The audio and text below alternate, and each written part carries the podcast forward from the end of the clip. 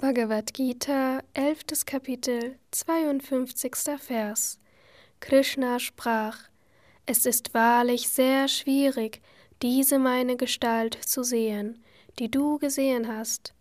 Auch die Götter sehnen sich beständig danach, sie zu erblicken.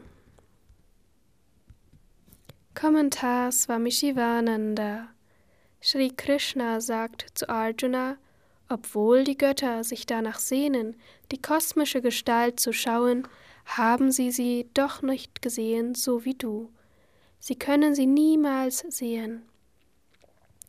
Wie Chataka, ein Vogel, sich dürstend nach einem Tropfen Regen sehnt und seine Augen auf die Wolken richtet, so sehnen sich auch die Götter danach, die kosmische Gestalt zu sehen, nicht einmal im Traum jedoch finden ihre Wünsche Erfüllung.